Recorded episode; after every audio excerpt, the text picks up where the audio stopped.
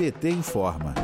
A bancada do Partido dos Trabalhadores está se mobilizando para pressionar o Congresso Nacional com relação ao veto de Bolsonaro contra a proposta que beneficia a agricultura familiar brasileira. O projeto de lei 823 de 2021, de autoria do deputado federal Pedro Xay, foi vetado por inteiro pelo presidente no último dia 17 de setembro. Inspirado em outra lei que protege agricultores familiares durante a pandemia e foi aprovada pelo Congresso Nacional em agosto do último ano, a proposta estabelece medidas emergenciais de amparo a agricultores familiares do Brasil para aliviar os impactos socioeconômicos da pandemia. O auxílio seria adotado até 31 de dezembro de 2022. Para justificar o veto, Bolsonaro destacou que o projeto não é de interesse público. Para o deputado federal Jorge Sola, do PT da Bahia, Bolsonaro quer destruir os direitos. Vamos ouvir.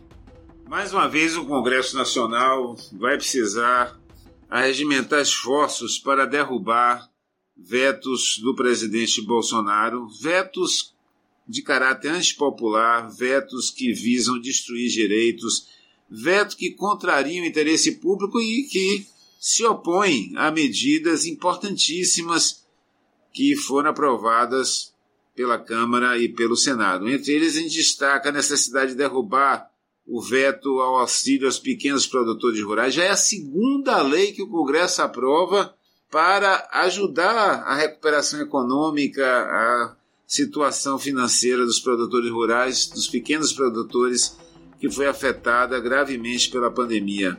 O autor do projeto destaca a necessidade da sociedade reagir contra o veto. Para o que sai, Bolsonaro desrespeita os agricultores. Um presidente que não quer enfrentar o tema da inflação dos alimentos e nem da fome e da desigualdade social.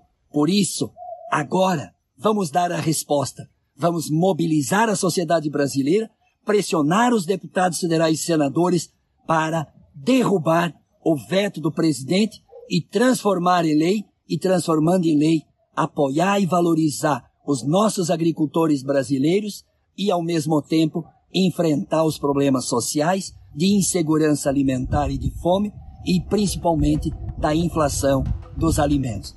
A proposta cria o fomento emergencial de inclusão produtiva rural, destinado a agricultores familiares que se encontram em situação de pobreza. Para receber o auxílio, o agricultor terá que se comprometer em implantar todas as etapas do projeto. O valor da ajuda será de R$ 2.500 por unidade familiar e para mulheres agricultoras será de R$ 3.000, que serão pagos em parcela única pelo governo federal, que deverá repassar os recursos para a Agência Nacional de Assistência Técnica e Extensão Rural.